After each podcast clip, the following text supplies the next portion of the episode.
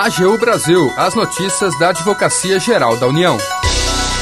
A AGU confirma no STJ que condenado por violência doméstica não pode exercer profissão de vigilante. Você sabe o que é existência, validade e eficácia do ato administrativo?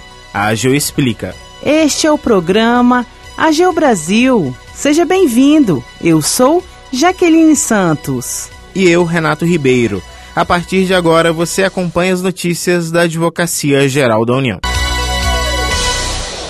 A Advocacia Geral da União confirmou no Superior Tribunal de Justiça, o STJ, que um condenado por violência doméstica não pode exercer a profissão de vigilante. Acompanhe os detalhes na reportagem de Laís Menezes. Indivíduos que respondam criminalmente pelo uso de violência contra outros, por crimes graves ou por comportamento agressivo incompatível com as funções de vigilante, não possuem idoneidade moral para exercer a profissão. Essa é a tese da Advocacia Geral da União, que tem prevalecido em diversas ações que chegam aos tribunais superiores discutindo o registro na profissão efetuado pela Polícia Federal. Foi o que aconteceu recentemente no Superior Tribunal de Justiça, o STJ, que acolheu um recurso da AGU para negar a matrícula de vigilante a um particular que tinha sido condenado por violência doméstica e lesão corporal. Na oportunidade, a AGU ressaltou que o STJ já possui jurisprudência, reconhecendo haver impedimento aos registros de vigilante quando a conduta dos autores atentar contra a integridade física da pessoa humana. A Advocacia Geral argumentou em memorial enviado aos ministros do STJ que há uma questão de ordem pública a ser resolvida, decorrente do conflito de direitos fundamentais ao livre exercício da profissão com o direito à vida dos demais cidadãos. No caso da profissão de vigilante, é requisito legal que o profissional tenha idoneidade para tanto. Assim como no caso julgado pelo STJ, que o particular havia sido condenado com base na Lei Maria da Penha, a AGU tem obtido êxitos em casos que envolvem acusados de estupro, feminicídio e tentativa de homicídio, dentre outros crimes graves. A tese também é utilizada pela AGU em ação civil pública que busca invalidar a portaria da Polícia Federal que disciplina os requisitos para o exercício da profissão de vigilante. O processo tramita na primeira turma do STJ, onde a AGU atua para reverter uma decisão que garantiu matrícula do curso de vigilante a todas as pessoas, independente do crime a que estejam respondendo. Da AGU, Laís Menezes. A AGU explica. Você sabe o que é existência, validade e eficácia do ato administrativo? Saiba mais com a advogada da União, Michele Marie, no quadro AGU Explica.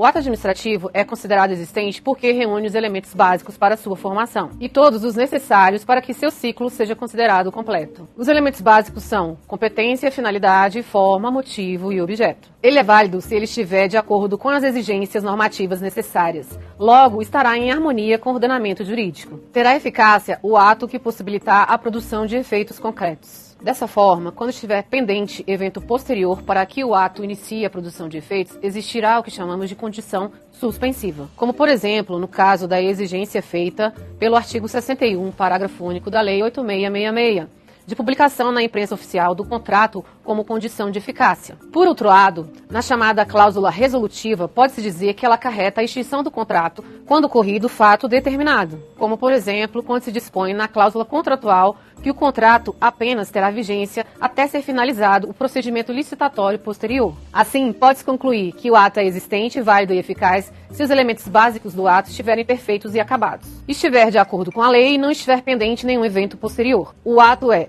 existente, inválido e eficaz quando respeitados os elementos básicos do ato administrativo e ele produz seus efeitos, visto que não há pendência de nenhum evento posterior até que ele seja declarado nulo. O ato é existente, válido ineficaz, quando obedeceu os elementos básicos necessários, mas ainda não está apto à produção de efeitos. Isso ocorre quando o ato ainda exige algum evento posterior, como, por exemplo, a necessidade de sua publicação ou aprovação de alguma autoridade superior. O ato é existente, inválido e ineficaz quando os elementos básicos do ato encontram-se em desacordo com o ordenamento jurídico. Além disso, seus efeitos não podem ainda serem produzidos por estar pendente algum evento posterior, até que ele seja declarado nulo. Por outro lado, no caso do ato inexistente, não estarão presentes os elementos necessários para que ele seja formado. Não irá produzir nenhuma consequência no mundo jurídico, não produzirá nenhum efeito. Como, por exemplo, no caso de nomeação de pessoa morta para ocupar cargo público. Termina aqui o programa AGU Brasil. Você ouviu nesta edição. A AGU confirma no STJ que condenado por violência doméstica não pode exercer profissão de vigilante.